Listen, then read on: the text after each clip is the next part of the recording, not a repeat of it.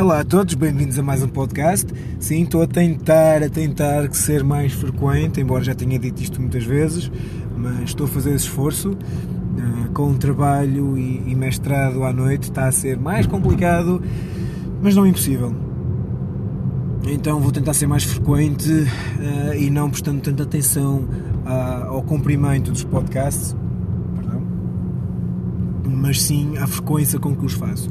E agora estava a pensar no assunto do porque é que por vezes nós não arriscamos mais na vida. Uh, e a primeira resposta que, que senti foi: nós não arriscamos porque temos medo, temos receio que as outras pessoas nos vão julgar da mesma forma como nós nos julgamos a nós mesmos. Uh. isto é forte. Eu vou repetir porque isto é mesmo muito, muito forte. Nós não arriscamos mais na vida não corremos o risco de estar errados ou de nos enganarmos ou de cometermos um erro pelo receio de que as pessoas, as outras pessoas, nos vão julgar e criticar da mesma forma como nós fazemos a nós mesmos. E eu não estou a falar num, num, num ponto de perspectiva pessoal, mas sim por aquilo que eu falo com praticamente todas as pessoas que falam sobre este assunto. Todas as pessoas me contam que têm aquela voz interna que é extremamente crítica e, e prejudicial e que deita abaixo e que invalida tudo o que fazem. Eu digo que não é experiência pessoal porque eu não tenho esse tipo de voz. Aliás, a, voz, a minha voz interna é totalmente o oposto. É o meu melhor amigo. Antes, pelo contrário, uh, encoraja-me a fazer mais encoraja-me a fazer mais do que eu normalmente faço. Um, por isso, por, por, experiência pessoal, eu não sei muito bem o que isso é. No entanto, uh, já falei com tantas pessoas que um, compreendo que a maior parte das pessoas a voz que têm é uma voz mais crítica, é uma voz mais. Um, qual é a palavra?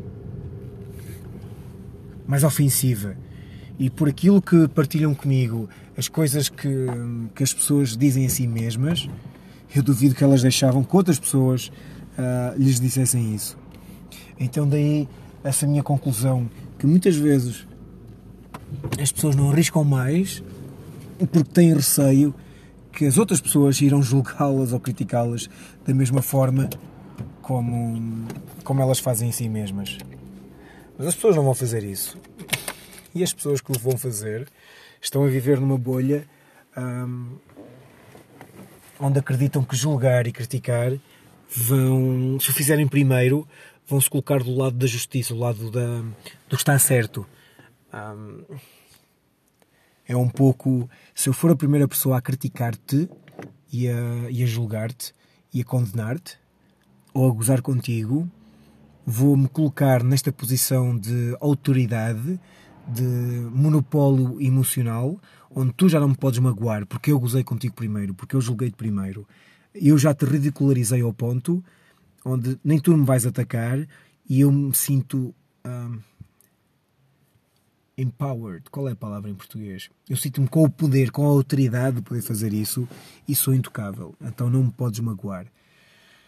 Ou também, quando alguém critica, é porque percebe que essa pessoa também, que, que quem critica também podia agir da mesma forma, ter essa liberdade um, e como tal sente-se ameaçada, sente-se sente que a sua realidade, que a sua forma de viver está a ser colocada em, em questão, porque de alguma forma essa pessoa acredita que não precisa de arriscar ou que não pode arriscar e quando alguém o faz e quando alguém faz aquilo que ela gostava de fazer, está a provar à pessoa que é possível e coloca em questão. Um, quem, quem, é vegano sabe isso muito bem. Por vezes, o simples facto de dizer a alguém que é vegan, por qualquer motivo, às vezes estão a servir à mesa, olha, desculpe, traga-me o menu vegan.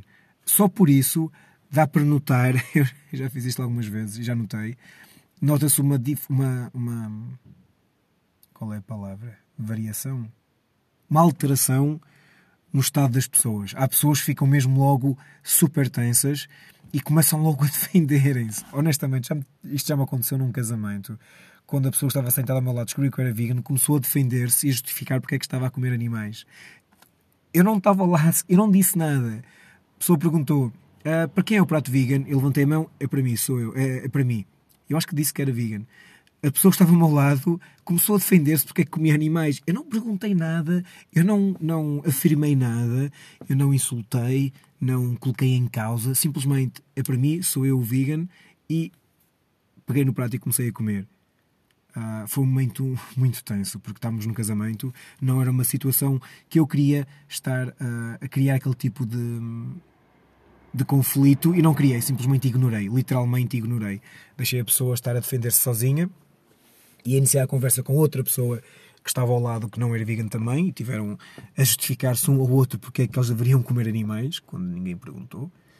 Uh, mas pronto, o que eu quero dizer é, por vezes queremos tanto defender a nossa posição, o nosso estilo de vida, que nos leva a ofender alguém que coloque isso em causa.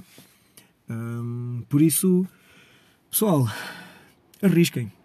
Um, a não ser que seja fazer paraquedismo sem paraquedas. Estou uh, a brincar. Estou a brincar, não, não façam. Quer dizer, é com vocês. Eu recomendo que não façam. Uh, mas aproveitem mais a vida. Saboreiem que estamos vivos. Um, tomem mais riscos calculados, se assim vos deixar mais confortáveis mas tentem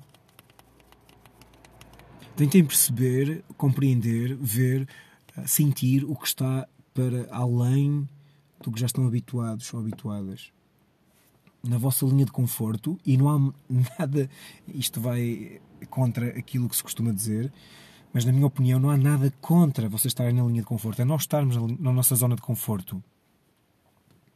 É normal. Esta é a minha zona de conforto. Eu quero manter a minha zona de conforto. Vou crescer aqui? Talvez não. Ou talvez vá demorar mais tempo. Fora da zona de conforto é mais perigoso, o risco aumenta, mas vai me provocar crescer mais depressa. Mas não quer dizer que na zona de conforto eu não cresça. Pode demorar mais tempo e requer mais autodisciplina. Mas isto é uma opinião mais menos popular e que pretendo discutir no outro podcast. Uh... Ai, desculpem a vibração neste momento, hum, eu recomendo mesmo explorem o que está além do que vocês estão habituados ou habituadas. Hum, tentem descobrir o que está além de vocês. Arrisquem, mesmo que sejam julgados. Habituem-se, como eu falei num, num dos últimos podcasts, sintam aquela pressão de julgamento das pessoas para perceberem que não há mal nenhum, que não vai fazer mal nenhum mesmo. Nós já não vivemos em tribos isoladas, onde sermos pares, onde sermos expulsos da tribo, significava morte. Agora não. Agora nós isolamos-nos. Aliás, a pandemia atual obrigou-nos um pouco a isso. A perceber que nós não morremos por causa disso. E, e saímos de um grupo em que a nossa vibração não está alinhada com esse grupo, e eu não quero ir para partes esotéricas, não tem a ver com a parte esotérica da vibração, mas sim vibração do estado emocional. Se os nossos objetivos de vida, se o nosso estado emocional, se hum, aquilo que nós acreditamos, é isso que quer dizer com vibração, nada a ver com uh, cenas esotéricas. Se não está alinhado com o grupo, por mais que uma pessoa goste dessas pessoas, opa, há, há 7.5, acho eu, mil milhões de humanos no planeta. E, e, com, com a internet é mais fácil de os encontrar. E se não for procurar por eles, expressarmos de tal forma que seremos um, um foco de luz nessa vibração, naquilo que eu falei, e essas pessoas vão nos encontrar. Your vibe attracts your tribe.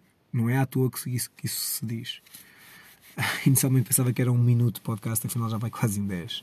Um, por vezes arriscamos e exploramos um pouco mais dentro do senso comum, claro. Uh, não vivemos num, num, mundo de fadas, num paraíso. E quando digo para arriscar, estou a pensar em situações onde pode ser perigoso, como sair à noite ou zonas mais complicadas. Uh, eu sei que isto vai ser um bocadinho fora de contexto, mas uh, é importante também saber onde estamos a arriscar. É importante pensar nas coisas. É importante uma pessoa explorar o mundo, arriscar sim, uh, mas ter consequência, ter uh, consciência das consequências daquilo que nós fazemos. Se escolhemos fazer uma coisa sabendo as consequências ou tendo consciência das, consciência, das consequências, tudo bem. Mas é importante não as ignorar.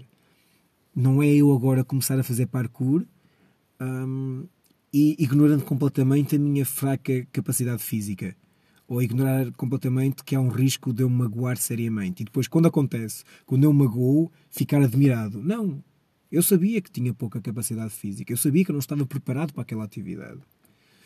E isto é uma analogia para, para a parte de arriscar. Sim, arrisquem, hum, mas com juízo, se quiserem, claro.